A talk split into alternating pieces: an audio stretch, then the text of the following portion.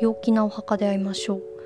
今日はオラクルカードを使って自分の道を自分らしく歩めるようその日のエネルギーを天気予報のようにお伝えしたいと思います、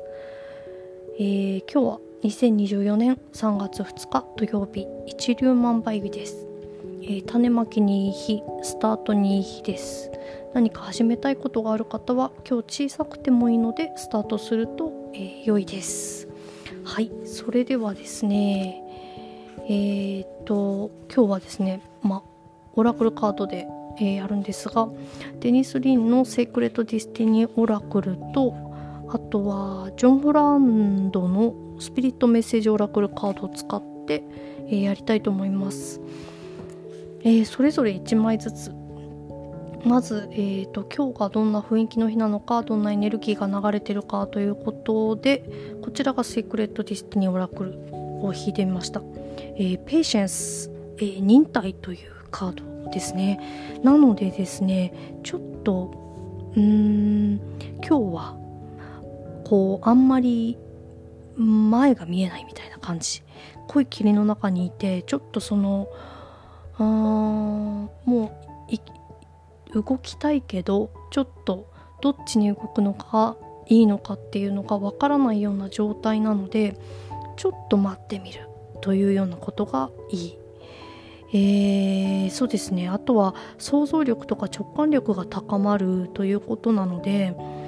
うーん。でもそれに従って動くとかっていうんではなくちょっと待つ。辛抱する。ただその直感の声に耳を澄ませておくことが大事。その動けるようになった時にこっちだなっていう風にこうスッと動けるように、えー、そういううんアンテナは張っておくというような